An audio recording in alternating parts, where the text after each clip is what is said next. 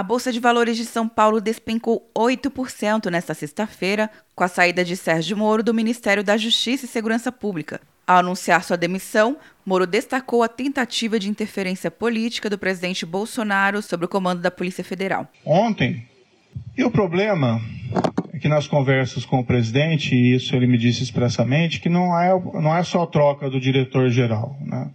Haveria também intenção de trocar superintendentes, novamente o superintendente do Rio de Janeiro, outros superintendentes provavelmente viriam em seguida, a superintendente da Polícia Federal de Pernambuco, sem que fosse me apresentado uma razão, né, uma causa para realizar esses tipos de substituições que fossem é, aceitáveis. Né? Falei ao presidente que seria uma interferência política, ele disse que seria mesmo. Falei que isso teria um impacto para todos, que seria negativo. O mercado financeiro não vê com bons olhos a saída de Moro do governo.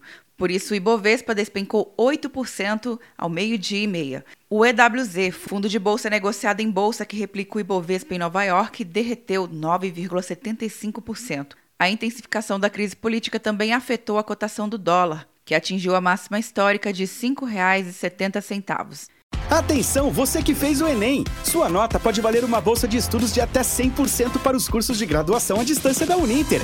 Isso mesmo! Até 100% de desconto em mais de 90 cursos. Transforme seu futuro. Acesse o site e inscreva-se agora. Uninter, a melhor educação à distância do Brasil. Uninter.com De Brasília, Luciana Castro.